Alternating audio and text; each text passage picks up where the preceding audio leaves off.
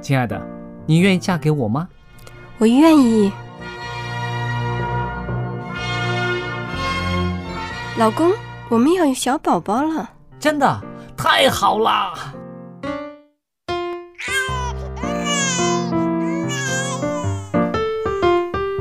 妈妈，妈妈，看我画的画，好看吗？真好看，宝贝画的太棒了，拿去给爸爸看看。爸爸妈妈，我去上大学了，你们都保重身体，我放假就回来。出门在外要注意安全。好好吃饭，天冷了，别忘了多穿衣服。好了好了，别多唠给叨。家里打电话哦。孩子啊，啥时候回来吃饭呐、你爸想你啦。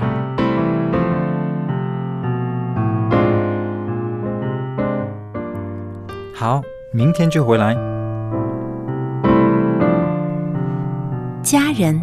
给我生命的人，与我共同生活的人，与我分享喜悦的人，也是给我带来麻烦的人。每一天说说笑笑，有时也吵吵闹闹，因为我们是一家人。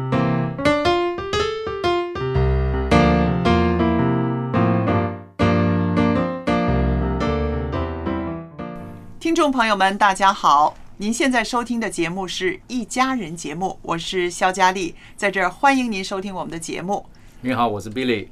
大家好，我是 Jerry。那今天呢，我们在《一家人》节目中呢，我们跟大家分享一个这样的题目，好吗？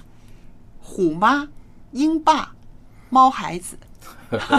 我们就是啊、现在看到呢，这个社会上啊、网站上啊，很多呢，把这个爸爸妈妈他们的性情呢，都用动物来表现出来了。动物家长，动物家长，对对。其实最早的时候，我们只知道虎妈是不是？那是在美国的这个非常有名的啊，这位母亲呢，非常的啊坚决，用一种强压式的态度来教育她的孩子。那如今呢，她的孩子都长大了，都做了专业人士了，也都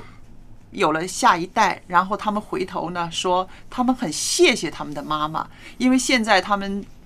有这样的生活，有这样子的这个专业技能，他们都觉得是因为那个时候妈妈的那种强悍的教育，让他们成为今天的自己。但是有的时候家庭教育的模式方式，有的时候也是一个家庭当中的冲突点。对啊，哈、对有的时候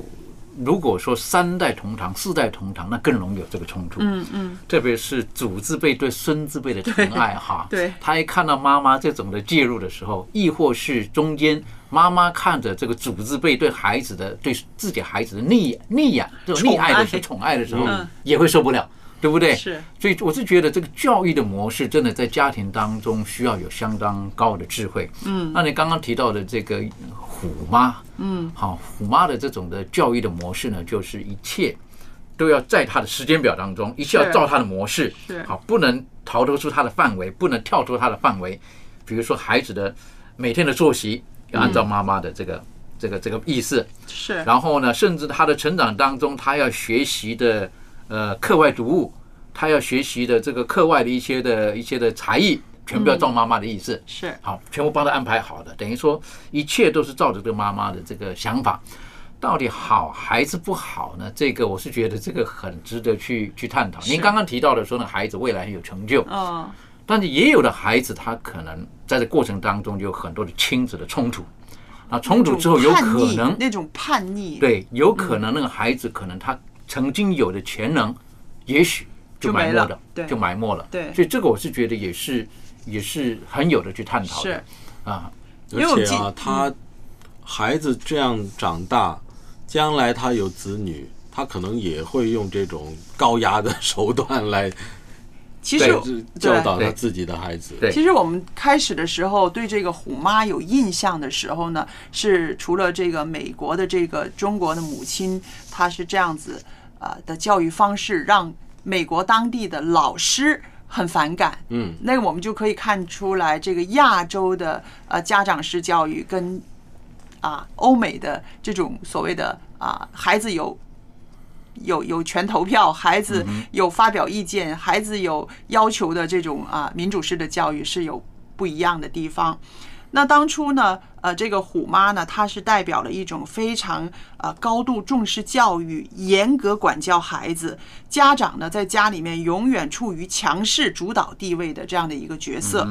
那么在呃东西方社会掀起了一些争论，同时呢，在很多家庭也掀起了一些争论，对是不是？对，那我们说啊、呃尤其是在那一些年呢，呃，中国有一个电视剧，也就是叫做《虎妈猫爸》，就是说这个妈妈呢啊、被啊、演绎的非常成功，她就是代表了他们家的一个法则，严厉、传统，不向孩子妥协。 那这种教育方式呢，其实啊、呃有隐忧的，那就是当这个孩子慢慢长大的时候，他那个叛逆心呢，会慢慢的增强，会对更叛逆对，他会更不遵守。那相反的呢，就是变成猫孩子了，什么都无所谓，你说妈，你说怎么着就怎么着，他完全没有个性，在他的这个个性的发展上呢，可以说是一个侏儒了。我碰过一个家长，他们因为是比较呃年纪比较长一点才有这么一个孩子，嗯，所以相对来讲，他们对这个孩子的期许，哈、然后就是很高的。而因为他们很晚了才有这个孩子，如果我没有记错的话呢，是大概五十岁才有一个孩子，嗯，那有这孩子之后呢，那那个父亲呢，那个全神贯注在这个孩子身上哈。孩子还小的时候，好像是很被疼爱，嗯，可是到后来呢，就是比如说每天你上网，好看电脑，十五分钟，只能看十五分钟。嗯，好，那跟跟他同才同学之下的比较呢，他同学知道很多那种电脑上的话题，他什么都不知道。嗯，他当然孩子还小了，慢慢慢慢慢慢，我看着这个孩子从小学，然后一直到初中，嗯，到初中之后呢，慢慢慢慢他自己的思想了，然后像刚刚你所提到的，他可能就叛逆了。对，因为一直在长长长期在高压之下，他就叛逆了，那他会顶嘴了，他会有他自己的想法，偶尔会顺服，可是他很有他自己的想法。我们知道这个孩子他有他自己的个性出现，嗯，而且后来呢，我们发现到他可能会有一些偏差的行为出现，嗯，为什么呢？是我记得，因为我有养的这个呃我自己的喜欢的这个宠物，我的狗嘛，嗯，好，那我发现到有一次呢，他就忽然间拿着一支这个镭射笔，镭射笔，然后呢就要去往狗的眼睛哎呦，要去照射。嗯嗯，还好我看见了，我就觉得这个孩子他你内心里面有一个，我说哎，为什么这么做？我说他也没对你怎么样，为什么你要用这支笔去照他的眼睛呢？嗯，是不是？他就立刻就赶快收手了。嗯。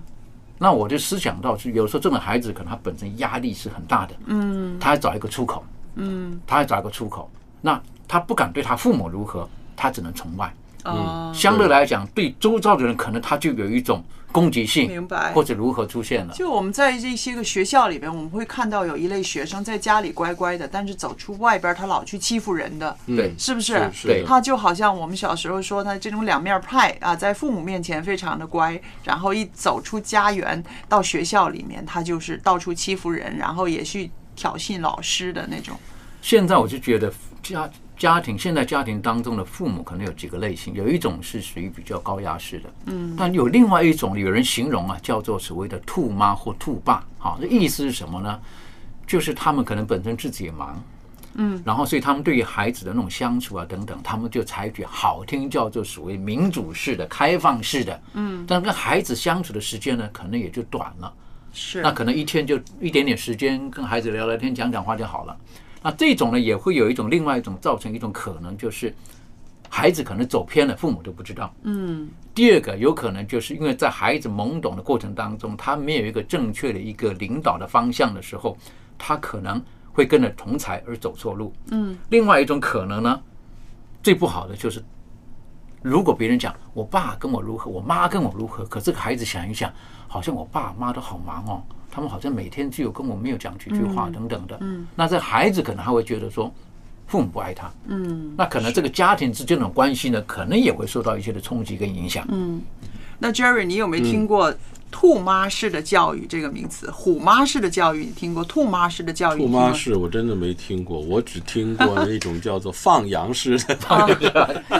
也大概雷同有吧，点有点像吧有点是不是这雷同，有点个雷同。这个对兔妈式的教育很有意思。他说啊，这个兔妈呢，每天只花五分钟时间来呃哺育小兔子一样，兔妈每天只花很少的时间来关心孩子，啊、好像那种无心插柳的方式，在这种。比较轻松的环境下呢，让孩子呢，也就是让他自己成长了。他们就说这种教育方式呢，就是顺其自然啊、那么孩子就像刚刚这个比利说的，哎，觉得怎么你们都不关心我呢？每天跟我接触的时间是那么短的，更谈不上什么一些肢体的接触了，这样子的。所以这个就是兔妈教育。原来其实这种这种教育，我相信以前一直都是这样的啊。因为家里边孩子多啊，孩子多哪管得了那么多？那大的管小的，小的再管小的，小的一直在管下去。但问题现在的小孩子少嘛，有的时候家里面只有一个，那妈妈还是这种呃兔妈的这个教育方式的话，那小孩子就觉得很孤单了。对，尤其是像农业社会的时候，因为父母在外面工作嘛，嗯，如果最怕的就是父母都在家里面，可是也不大管孩子，那那个就不好了。有一些就是交给交给这个佣人啊，那个我认为也照顾了也不是很理想，不是很理想。当然，我也碰过有一个妈妈，哈，就是 我我看了我都觉得很想笑，为什么？因为那个孩子，我就觉得那孩子才几岁啊，大概是四岁五岁吧。哎呀，那个妈妈给他讲道理呀、哦，哈，我跟你讲，做人不能，我在想他五岁懂什么呢？是不是？你不能那开始讲那个讲那个大道理在那边哈，那我就觉得这种的也是要看情况。，那这种妈妈呢，在网上呢叫做。鸡妈式的教育像就是鸡一样哈就是那个鸡不是常常在喉咙里边咕咕咕咕咕咕咕咕咕咕吗？就是喜欢长篇大论的讲道理，但是呢，却忽略了孩子的接受能力。那值得注意的一点就是说，这种教育演讲虽然精彩，可是那孩子呢完全不能够接收，连那些词汇他都不对明白的时候是太，复杂所以你了咕咕咕咕咕咕根本没用的。对，我就碰过那个哇，讲了我在旁边看，我就说，这对这个五岁孩子讲这么大的人生道理啊，是不是？还讲了你将来你怎么做人呐、什么啊，是不是？五岁的孩子怎么会懂这个呢？我是觉得，当然每一种父母他会表现出他对孩子的关怀跟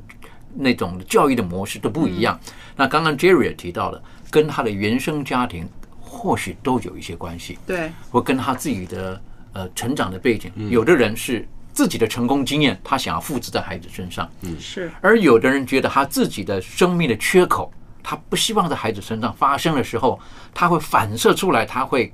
我不知道该不该形容说是过分的的。另一个极端，好，另一个极端了、他就觉得说一定要弥补这个这个缺口，是啊，那我就觉得这个都应当去避免。所以因此呢，我是觉得我们中国人有一个我很喜欢的哈，叫做中庸。 哈，有一些嗯中庸不之道中庸啊，但是中庸可能这虎妈不一定喜欢啦。嗯，就是所以虎有的人说中西合并嘛，呃中西合并中西是不是这合并 样叫中庸？是不是？哈那你们刚刚说了，就是这个动物爸妈是不是？有没有听过袋鼠爸爸式的教育？袋鼠爸爸，袋鼠爸爸，袋鼠顾名思义就是一直把放在孩子袋子里面放在一直保护着孩子嘛，哎，是不是对这对个样子？对你知道对，他就是恨不得把孩子呢整体保护在自己的怀里，那会动用所有的措施来保护这个孩子。那这个教育的方式里边呢，当然也有啊，有让人质疑的地方，就是过度的保护呢，可能它就会抑制了孩子的啊、体验生活的机会和愿望。如果这个孩子一旦单独的面对危险的时候呢，他会手足无措。嗯哼，这个肯定是的了，因为从小到大，爸爸都是什么都自己扛起来了，让孩子面对困难的时候很少，所以当他到读大学了要离家的时候呢，这个是最大的挑战了。那我也觉得，你不知道这个算不算袋鼠爸爸了哈、所以我我看过，就例如说，这个小孩子他犯错了，嗯，在学校犯错了，然后呢，这个呃老师就把父母找到学校去，啊，嗯，那这个父母一到学校的时候呢，他可能并不会问说我的孩子犯什么错。第一个，去骂老师，嗯，啊，这个就是什么你你怪兽父母，怪对不兽对？家长，对，怪兽家长，对不对？他他首先先先怪这个，他我认为把孩子过分的保护好了，嗯，他认为我的孩子不会出错的，一定是你有什么问题，好。那如果说到了警察局、派出所的时候，我曾经碰过的哈、就是孩子出问题了，半夜出问题，在在在街头上出问题了，父母叫叫到警察局去、派出所去的时候，父母第一句话就问，他们有没有打你？哦，警察有没有打你？哦，哦啊，不会想说孩子你半夜为什么在这个地方，为什么会进派出所，不会问这个的，嗯只是立刻的讲说这个，这这个为什么有没有被打，有没有什么？我是觉得有的时候如果说过分的保护，是。对孩子的成长未必是一个好的事情。其实，呃，从早几年开始，我们就在这些个学校里面发现，老师们他们就是说要面对这些个怪兽家长时候的这些个压力，比对顽皮的学生更难搞。嗯哼，因为哈、家长啊，他们不。肯面对现实，不肯承认自己的孩子有有这个对缺点有淘气的时候，往往把这些责任全部放到老师身上。那老师觉得这个很不公平。第一是我只是帮忙，我只是辅助教育你的孩子，应该最重要的、最大的这个教育的来源呢，是因为从家长那里来的。但是呢，家长是这么蛮横不讲理的态度，所以老师呢会觉得啊，这怎么教下去啊？所以他们早几年我看了很多的新闻，就是一直在投诉这些怪兽家长。Jerry，你家有小孩儿，嗯呃，你在接触这个学校生活的时候，你也会听到嘛这些怪兽家长的事迹这个呃，小学的时候是有，啊哈，中学以后就，我是算是幸运吧。我发现我们这个每次到中学这儿开家长会啊什么，这帮家长是比较静的，啊没有什么挑剔的问题、啊。因为 Billy，这你样知道吗？那个 Jerry 很幸运，他的孩子读的中学是他的母校，嗯哼，所以教过他的老师，现在还有一些在教他的孩是的子，嗯，所以是一个非常友好的关系，非常的亲切啊。是的，是的，所以我我个人的看法，如果说碰到这种这种的父母的时候，一不小心，孩子他会在父母的错误当中，他会以为那是一个正确的一个一个模式，然后他就模仿了。嗯那我觉得这种的孩子，有的时候最最担心的就是他不分是非、青红皂白，对，他认为自己都是对的。嗯，或者是他他有一个，我记得有一个事情啊，就小学的时候发发生的，就是呢，这个测验题，测验题呢出了一些问题，嗯哼，就是这个选择题啊，嗯哼，啊、甲、乙、丙这三个 选择呢，好像甲也可以，乙也可以。丙呢，好像也可也嗯可以，以嗯就是他那个答案呢，模棱两可的是啊，然后呢，但是老师是有一个标准答嗯案的，那大部分的同学呢，也是也是老师那个答案的，啊哈，只有个别的学生呢，他那那思想呢有点儿啊，有点特别，他就啊哈觉得、嗯这也可以啊，啊哈他就答了另外一个答案。啊哈，那家长回去看了以后呢，觉得我这答也可以啊，我这答案也可以啊， 是不是啊？那结果呢，就其实只是一道题这么简单的问题呢，结果呢闹得回学校又开家长会，最后怎么样呢？最后要把整个题目的分取消，嗯哼，整整个班级的这一题都不算分儿。嗯那啊有的同学就说我们这里答对了，我们本来有分儿的，现在变成啊大家都没有分儿了。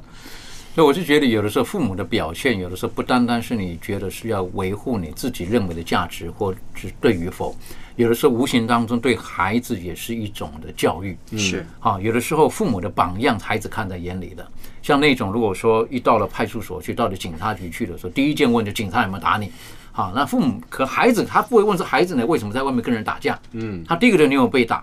那一不小心孩子可能会会错意了，会领会错了，他觉得好像我打人没错的，反正我打了人，我爸妈还会来帮我讲话。那我是觉得这个父母在对于整个社会的这个责任要负上一定的这个这个的该有的态度。是，但是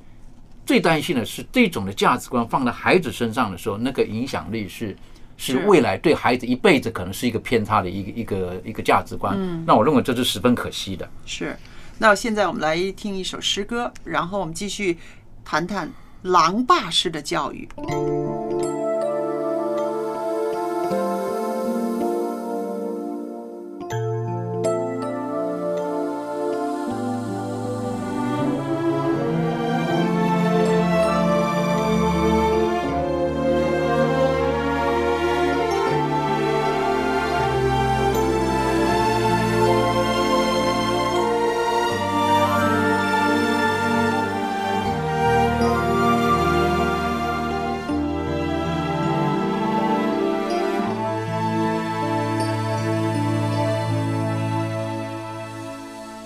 主啊，你总是在那里，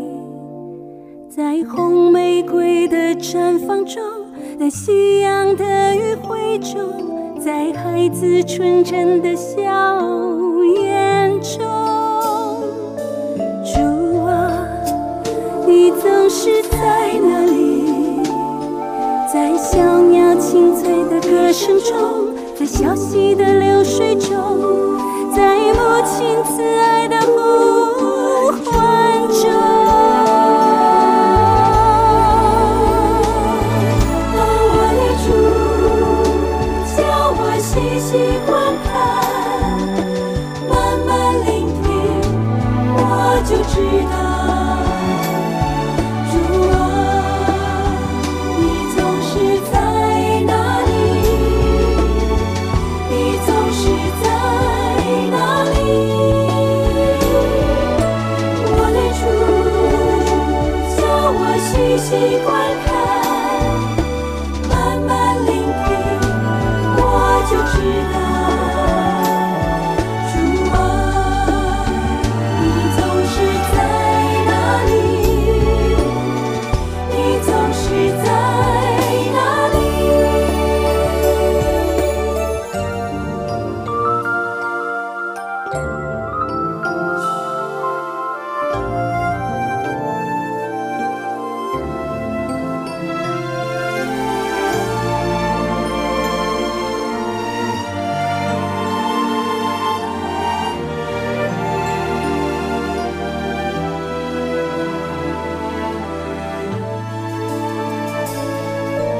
主啊，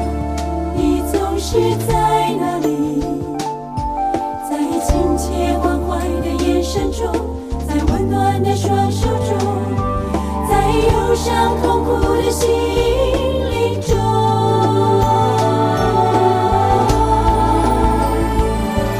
哦，我的主，叫我细细观看，慢慢聆听。我就知道，主啊，你总是在哪里？你总是在哪里？我的主，叫我细细观看，慢慢聆听，我就知道。主啊，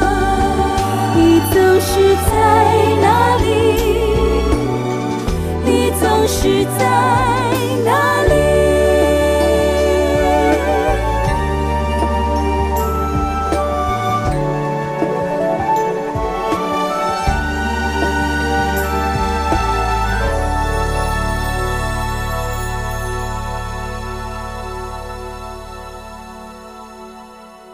那接着下来呢，我们来谈一个家庭里面的角色，就是狼爸。那虎妈已经够恐怖的了，还出现了一个狼爸。这狼爸是怎么样的特性呢？意思就是说啊、只要孩子的品行啊、成绩啊不符合要求，就马上会遭到严厉的惩罚。那其实这种过于严厉呢，啊、孩子很容易就有这种逆反的心理。逆反的心理呢，就导致一种啊怪异的行为啊，是不是？譬如一个动作就是破罐子破摔，然后在家里边呢乖乖的，一走出去呢，就刚刚我们说的，走出去到处惹事嗯，斗非了，对不对？那么这个狼爸在家庭里呢，好像是一个皇帝一样啊，他是天，只要他提出的要求呢，孩子必须无条件的去遵从、去遵守。那无论是在家里面还是在外面工作，他总是习惯做什么呢？给孩子布置任务。你今天你要做好什么？然后呢，随时监控孩子的行径。而妻子呢，就是他的最大的督导师。每当他出差的时候，这个妻子呢就会随时要听电话，要听到他这个狼爸啊在外边怎么样联系家里面啊要做什么。妈妈呢也要督促着孩子们做，同时呢还要这个妈妈呢要汇报家里面的一切的状况，并依照他的指示呢要孩子们进行完成。其实呢，他这种操控哈、久而久之呢，在家里面变成里外不是人儿， 妻子也嫌弃他，孩子们呢更是在心里面会恨恶他，觉得你控制了我们所有的啊、呃生活时间。到孩子一成年的时候呢，甚至会觉得这个父亲根本不值得叫父亲了。嗯哼，啊，这是一个很大的悲剧哦。对，这么讲的话，这狼爸跟虎妈某些这个性质有一点雷同。雷同，哦好，有一点嗯对雷同。我就见过一个所谓的中国的狼爸，好，那个时候呢，我记得我是有一次呢，我要去呃买一个这个呃肩背式的一个割草机，嗯，那那个时候呢，这个他的一个车子呢，就带了很多的工具来，在路边。那我觉得我看了不满意，我说我到你店铺里面去吧。他说好了，欢迎你什么时候来我店铺啦。那次呢，我就到他的店铺去了。去了店铺呢，我就看了，哎，有好几个都是属于这个二手的这种的，因为我觉得买个二手的就好了。然后我就看中了一台，那那一台拿下来之后呢，哎，结果这个老板啊，嗯，拉一次、两次、三次、四次发不动，我说，哎，这个这个好像你东西放在这儿不好啊，这个东西哈，我心里觉得。然后那个那个爸爸呢，就有一点火气就来了，嗯，然后就看着他的儿子，我告诉你们，这个里面该怎么做怎么做，有没有这么做啊？那样子，那我发现到他两个儿子啊，在那边就都不敢讲话，嗯都不敢讲话，因为当场那个那个那个那个气割氛草很机差了啊，如果那个一直发不起来嘛嗯，哇，他就越越越骂越那个，然后到后来讲啊，我不在的时候你们在干什么？我叫你们做什么干什么？等等等等，你们没有经验过震撼教育吗？我一听了吓一跳，要揍了啊，要给你们震撼教育那样子。 那两个不是小孩子啊，那个两个算是成年了，嗯算是成年了，就二十岁的孩子了那样子。那我当时我就看了，我就很想讲说，老板我不买了，我不买了啊，这个这么可怕的。那我是觉得这种对于孩子的整个成长，可能是父父亲在当下可能就随着情绪做了一些的事情，啊，说了一些的话或者一些的动作。但我是觉得，如果这种孩子是很小的时候，你就觉得他心里会有什么样的阴影？嗯，何况现在已经是二十岁的了，还在家里做着家族的企业的时候，那我是觉得，嗯，这个到底好还是不好，可能有待商榷。可是我对当下我看见的时候，我是觉得，第一个，这个不是小孩子都大了。你这么骂孩子，众人面前骂，因为我们学过教育孩子的时候，最好是不要在人的面前，是好，不要在人的面前私下讲，可是他人的面前就这么讲这个东西的时候，那我是觉得这种如果有可能，他以后孩子可能会有偏差的行为，亦或是他会觉得他自己本身生命当中就是准备要被骂的，嗯，就是残缺的，嗯，就是破碎的，我是觉得这个也并不是很健康的，对，其实啊，真正的教育家啊，真正的教育家挺反对这种虎妈狼爸的这种教育方式的。那天津社会科学院的这个一位研究员呢，姓关的，他就说，他说，当豺狼虎豹般的人在家庭教育领域里面受到追捧的时候，豺狼虎豹多恐怖啊！你说是不是？他说，每一位善良的父母面对自己孩子不尽如人意的行为，这个你要保持冷静。世界上没有完全相同的孩子、相同的父母、相同的教育情景。那的确，少数人呢可能把孩子是打成了天才，但是也有人呢把孩子打出了身心疾病，乃至于让孩子丧命。所以千万不要尝试呢在家里面实行这种豺狼虎豹的教育。那我觉得这些个啊。专职研究教育工作的人呢，他们也看到了这种豺狼虎豹的态度呢，在家里面的这种教育方法呢带来的其实是更大的伤害。我们想一想，我们为什么要对孩子这么严厉？希望他有一个好的前途，是不是？希望他啊读书好，能够有好的成绩，能够有才艺。就像那个呃最原始的虎妈，她有一条是很恐怖，她说除了钢琴、小提琴之外的乐器全部不能演奏。嗯哈、就是这样子的这种规条给他们家孩子。的确，他两个孩子确实是啊、成才了，在他的心里面，他的教育制度呢是成功的。可是不是每个家庭的孩子都有这种承受能力的，那种承受能力比较薄弱的孩子呢，往往呢会变成忧郁症，对，还有就是走上自杀的道路。那在很多名校里面，那些个千辛万苦考进去这种北大、清华的这些个名校里面，每一年都有一些孩子们自杀，嗯哼，是不是？所以我们看到呢，这种教育其实不是说强硬式的就一定能够取得成功，少数的有成功的例子，但是我也不希望它是一种普遍的现象。但回过头来讲哈，就是天下父母心。嗯照理说，父母应当都是疼爱自己孩子的，嗯，但是就是对于疼爱的模式跟疼爱的动机，是，有的父母可能是为了孩子的未来，嗯有的父母可能是当下他自己本身的感受，嗯，而不一定是适合这个孩子的。那如果我们都从一个正面的方面来看，就是父母对于孩子的期待都是因为爱这个孩子的时候，那我们对于爱的定义可能就要要去重新的去探讨，要去正确的一个爱的方式，是，到底是一个理性的爱，还是一个溺爱，还是一个蠢爱？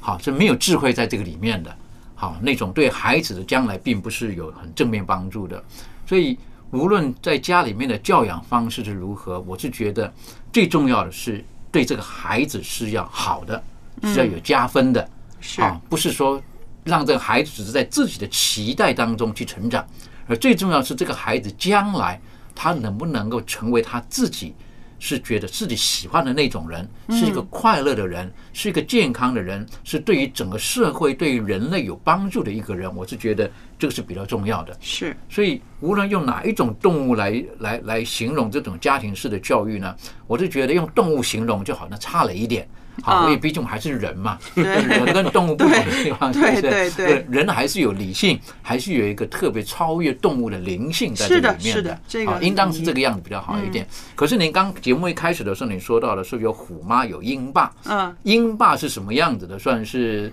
称为叫鹰，是老鹰的鹰嘛，是不是？对对对是不是啊对老鹰的鹰，这个鹰爸它有哪一些的这个这个特质呢？鹰霸，鹰霸最厉害的一点就是在高空控制监控啊，呃，您觉得是高？我我个人反而对觉得鹰的一个认识哈，啊，是呃有人讲嘛哈，这鹰鹰哈在小的时候呢是在巢里面，嗯啊，父母很就是鹰爸鹰妈都很照顾他的，但是孩子到一个程度的时候哈，就要赶他出去赶他了，出要去 赶他出去了，嗯就是对然后呢，但是不是赶出去了， 就摔死了 哈，看着他飞不行呢，他还会飞到啊下面对对去对，接着追起他，来，接是着不他是对？对，如果说虎妈鹰爸呢，我是觉得好像鹰爸让我比较喜欢啊，是啊 就是那种的感觉，是 不是？当然，他看着你，嗯，但是他看着你，他不控制你但是我告诉你，其啊实哈这个故事是这样子的，啊哈，把那些小鹰赶出去的其实是鹰妈妈。啊是鹰妈，是不鹰爸妈妈是不是？鹰对妈啊哈，她看那个小鹰长到差不多强大的时候，这鹰妈妈她会狠心的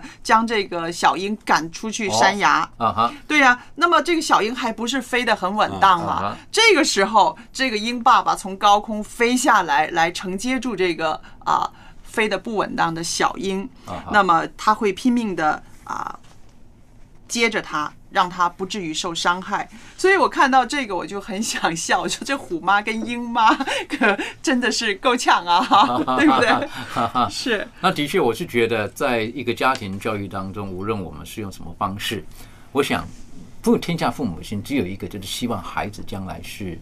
呃，有一句话讲的是，是孩子，我希望你比我更好。是，啊，一定是希望孩子的前途各方面、身体各方面都是比自己的父母是是更好一点的。是所以我就觉得，呃，在一个教育的模式当中呢，怎么样才是最好的、最正确的，我是觉得没有绝对的，没有绝对的，没有绝对的。每一个孩子他的自身的特点呢，都需要用用父母要去了解这个孩子，然后用他的方式去帮助这个孩子。我认识一个妈妈，就跟她聊天，她说她有三个孩子，哈，老大老老二呢，她就觉得她说他们成长的过程当中，我都不需要有很多的烦恼。可是第三个，嗯，他每个星期，好，那是在国外，嗯，他说我每个星期几乎都会被老师叫到学校去，嗯，好，叫到学校去，要不嘛就是功课没做，要不嘛就是功课忘了带回家，那个那个那个有该该做的没做啊，那个在在在美国那种教育，有的有的时候很多时候功课不用带回家，对可是偶尔有的时候他要带回家做等等，可是这个孩子呢，总是好像没有办法融入到那个里面，嗯，就成绩一直不好。那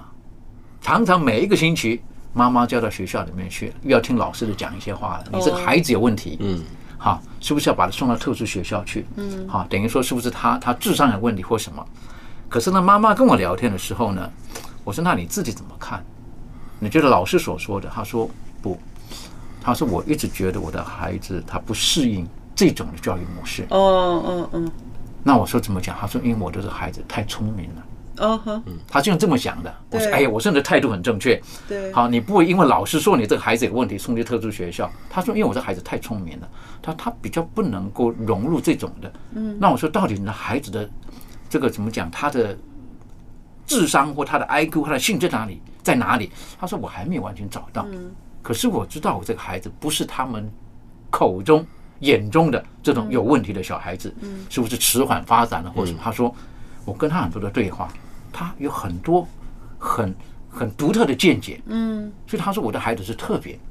是太聪明了，是他没有办法融入到那个地方。那我就很感动这个妈妈，因为嗯她有这么大的爱心，她一直陪着这个孩子，一直陪着这个孩子对。她说不晓得换了多少学校，我看过多少老师，我几乎每个星期一定要到学校一趟，嗯，就是为我这个孩子讲几句话，嗯，好讲几句话，嗯，那我就觉得这个我都不晓得这种妈叫什么妈了哈，我就觉得这个是很有人性的妈，很有人性嘛，很有人性的妈。其实他的关键就是说，他很了解他的孩子。那如果我们不了解我们的孩子的时候，我们觉得我们的孩子可以跟别的孩子一样，别的孩子可以这样子，我们的孩子也可以这样子，别的妈妈可以这样教，我们也可以这样教。那意味着就是说，我们并不了解我们孩子的他的独特性，是不是？其实说真的，我们有兄弟姐妹的人知道，我们跟兄弟姐妹完全不一样的，嗯哼对不对对那如果一个妈妈她能够看到这几个孩子，在她能够看到的地方，她能够分辨出来，老大是一个有什么特性，老二是有一个什么特性，他们有一些是情感。呃，为导向的有一些是比较理智的，有一些是比较会钻研的。那当妈妈、爸爸能够理解孩子们的这些啊、特性的时候，他就会愿意按照孩子的象性去教育他了，不是说抄人家的虎妈鹰爸的方法去教育了，对不对？对所以最要紧的就是要去理解你的孩子。那我们说，你用什么方法理解啊？除了陪伴、时间、观察之外，没有更好的方法了。对。是不是？那现在很流行一句话说，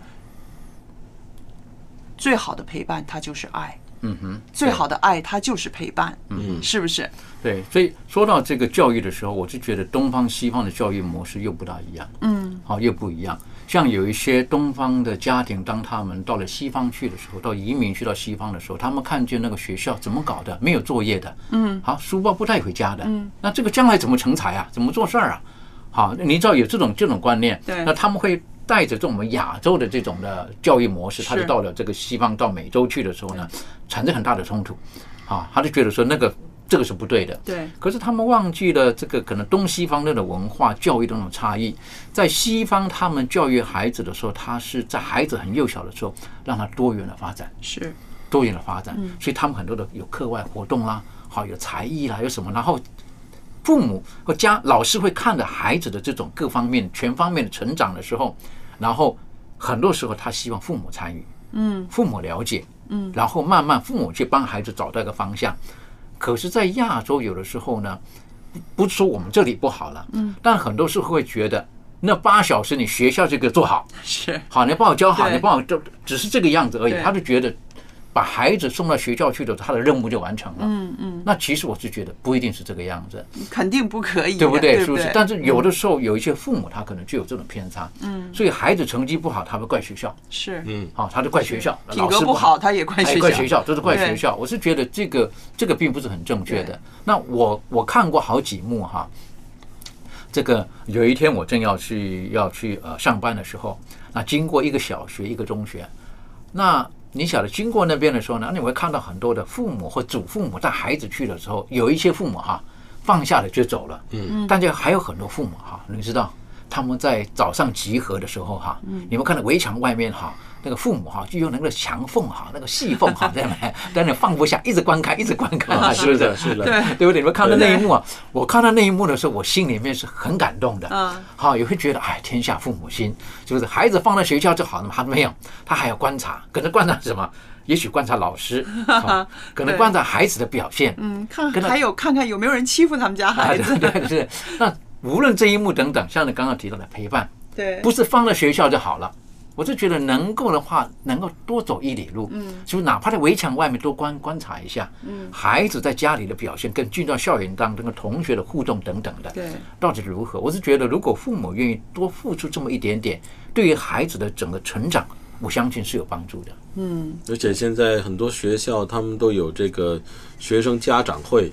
那家长可以参与这个学校的这些活动啊，跟老师啊互动啊，老师也可以把孩子在课堂里边的这些表现呐、直接跟这个家长沟通。那家长可以更了解孩子在学校里边的表现跟家里边有什么不一样。嗯那也对。那现在我知道有一些学校哈、它就有这种所谓的叫做家长联络部。嗯，好，每天呢就要孩子哈、就是老师写一些话哈、然后回去之后呢，每天要妈妈爸爸有没有回一些话哈、嗯有没有？是不是？那我也看过不少这种蛮有意思的哈、对就是对这个。老师觉得孩子有问题，父母觉得我孩子哪有问题，好，对不对？ 有没有？那那这种的沟通也很有意思。那甚至有的，例如说，有的联络簿上面父母老师写的问题，可是父母都没有回答。嗯，那老师可能也会晓得这个孩子在家庭当中嗯的一切的现象，然后回头来看呢，就会看到这个孩子在家庭当在学校里面的为什么这种表现对，嗯可能父母都没有写。那有可能有的孩子他可能回家了，父母都不在，嗯，或者已经睡觉了，嗯，父母还没回来，是是，早上起来书包摔了又走了。对，等等。按这种孩子的成长，我是觉得，呃，如果他有偏差的时候，哪一天到派出所去，到警察局去了哈，父亲不要觉得一去了就是说有没有打 人啊，是不是？因为可能对对孩子的付出呢，可能也还不够的。对，是圣经里面有一句话说啊，在提摩太前书四章十三节，他说到关于教导的，他说你要以宣读、劝勉、教导为念，只等到我来。嗯嗯，我们说这个教导里面其实包括了劝勉、宣读。那我们知道，这个以色列人他们从小呢，他们宣读这个经文，是不是？他们这就是教育的一部分。所以我就觉得啊，在我们做家长的时候，趁着孩子还小的时候，无论是跟他宣读圣经，或者是陪他读书，一些个品德美德的教育的书，一些故事书，对孩子来讲，不只是陪伴，它就是一种教育，对吧？嗯，的确，呃，在国外哈，就他们有称为叫做床边故事是 bedtime story）。对，好，在我们亚洲可能比较少一点。嗯，国外的话呢，我发现很多他们就是妈妈在睡前啊呢，都帮孩子读现故事在哈、啊哈，呃，中国人社会也有很多也开始了哈，开始很也多开始了哈对，，我是觉得是非常好的。对，那对孩子来讲，那是一个很好的一个陪伴，哪怕一个故事已经念了二十遍、三十哦遍了。对念到家长都会背了，是还是要读，还是要读， 但是我觉得那个很重要，是一个陪伴，嗯，陪伴让孩子觉得父母就在身边，是好那种的那种的关系的建立，我就觉得是非常非常宝贝的。 OK，好，现在呢，我们请春雨来到节目中为我们介绍一首美好的诗歌。各位亲爱的弟兄姐妹平安，在圣经诗篇第八篇的九节，有这样一节经文写道：“耶和华我们的主啊，你的名在全地何其美！”除了上帝以外，没有人能够全然领悟到上帝的荣美。所以在这里，作者好像在用感叹号来赞美上帝的名是何其的美。是的，上帝的荣美已经高过了诸天，被造物对他最美的描述也不足以达到他美好的万分之一。当我们登上高山，我们会感觉到山的伟岸；当我们来到大海边，又会感觉到自己的渺小；当我们在满天的繁星之下，我们更是能够感受到天空的深邃。那高耸入云的参天大树，那美丽的鲜花，翠绿的草地。当我们看到这一切，当我们置身在大自然的时候，我们就会感觉到自己离上帝是那么近，上帝的爱与美无处不在。正如我们今天所要分享的这首诗歌。美哉主耶稣！在这首诗歌中，我们能够深切地领略到，耶稣的美就在大自然中。亲爱的弟兄姐妹，关于这首《美哉主耶稣》的诗歌，有着许多神奇的传说。其中的一种说法，说到它是十字军之歌。十二世纪十字军东征的时候，德国的武士们。常常来唱这首诗歌。也有人说，这首诗歌是德国近迁的信徒们前往耶路撒冷朝圣的时候，在旅途中常常都会唱诵的一首诗歌。学者们也追溯到这首诗歌的源头，发现这首诗歌的曲作者叫做威利斯。这首诗歌非常非常优美的旋律。是他根据西里西亚民歌的旋律改编的。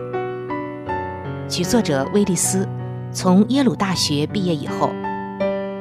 就前往德国研究音乐六年。在这六年的时间里，他结识了著名的音乐家门德尔松，还有一些其他著名的音乐家。后来，他就开始从事教学、报刊和音乐评论的工作。《美哉主耶稣》这首曲子，是他所编的二十三首教会众赞歌和圣诗合唱练习当中的一首曲子。原本是和声练习曲。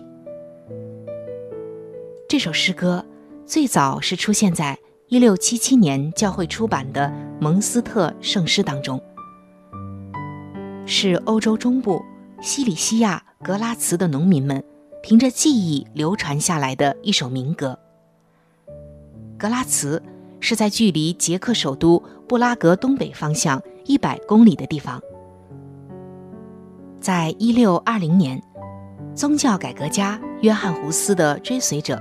被赶出了波西米亚的时候，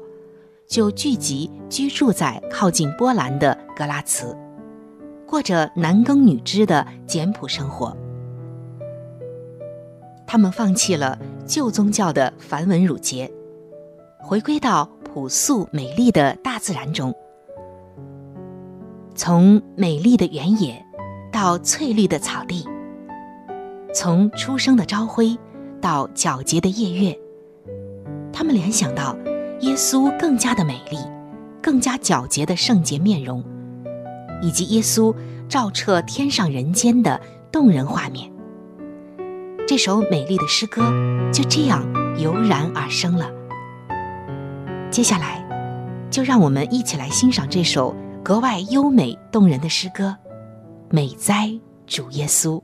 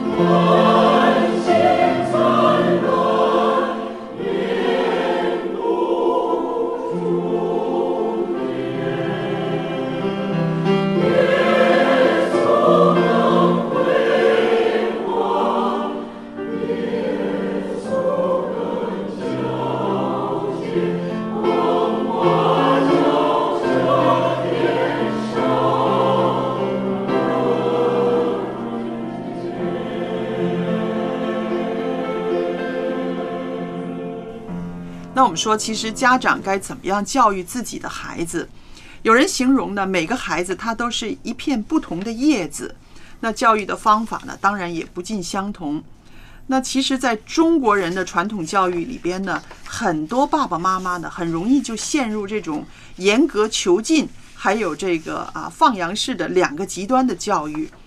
那作为家长呢，其实我想啊，我们应该知道怎么样教育好自己的孩子，其实就是能够让他不断的成长。他不是说啊，靠你的。话语靠你的规条来成长，而是靠它的吸收能力，对不对？我们一个植物的成长，它是什么？它要吸收水分，它要有光合作用，是不是？那是说要靠它本身，它本身需要有一些动力。那么有了这个动力，有了吸收的话，它才可以成长。那我们可不可以谈谈，在中国式的教育里边呢，有一些其实蛮普遍，但是很受非议的一些教育方式呢？那第一个，我就觉得中国人还是相信不打不成才，嗯哼，对，对不对？其实现代的孩子呢，他们已经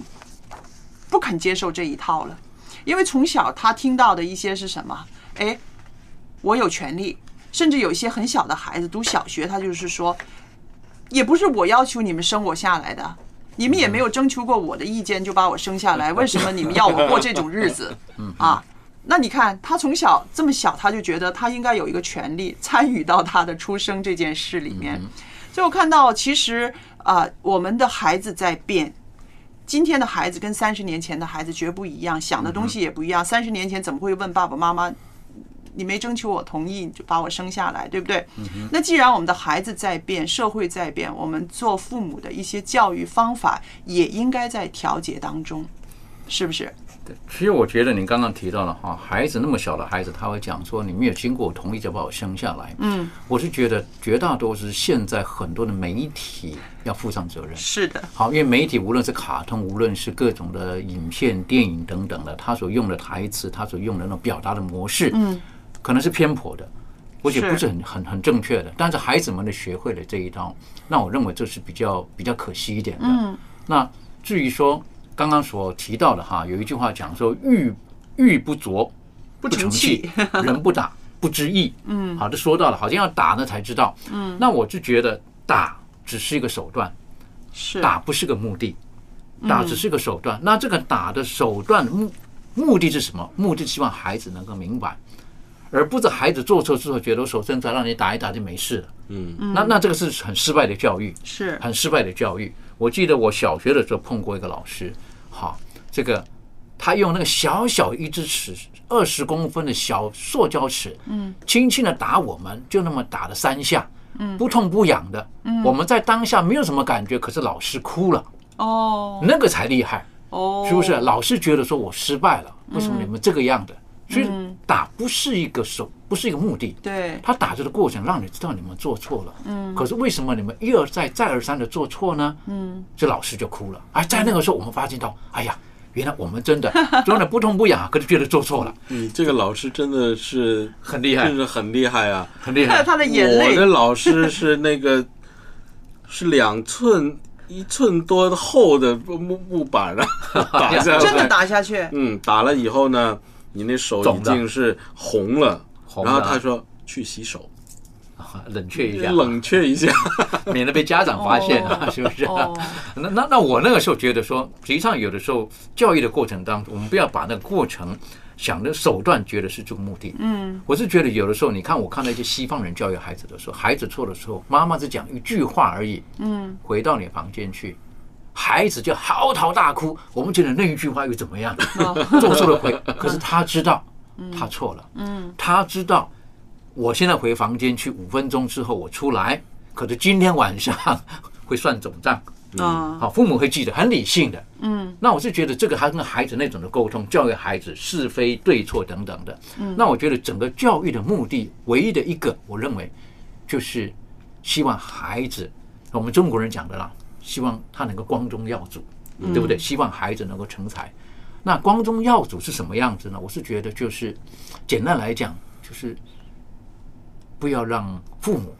家人蒙羞，对，好，我是觉得这很重要。嗯那这个蒙羞呢，不一定讲说我没有考到好的学校，我没有好的成就，家人丢脸，不是啊？是是不是？是如果说去做那个不好的事情的时候，其实那传出来，或父母到派出所、到警察局里拎你出来，那个那个 就是蒙羞了，真对不的对？是，那真的蒙羞了，嗯对，是不是？那我觉得最最感动的是，当孩子犯错了，而父母愿意去把孩子领回来的时候，你要想着背后就是一个爱，在是这个里面。对，所以我们今天谈了这么多呢，我觉得我们说的这个教育其实是要以人为本的啊是。那人为本就是说这个孩子他的特性需要你用时间去了解、去陪伴，然后去把你的一些个好的理念灌输给他。无论你用什么方法，只要能够确保这个孩子健康、积极、快乐、富有责任心、有爱心，他就是一个成功的教育了。对，是不是对？还是圣经里边的那句话：“当以宣读、劝勉、教导为念，只等到我来。”嗯那这是圣经对我们做所有的呃教育工作者和家长的一个劝勉了，是的是不是？那么我们今天呢，一家人节目时间到这儿就差不多了，很感谢您的收听，我们下一期节目再与您相聚，再见。拜拜。拜拜。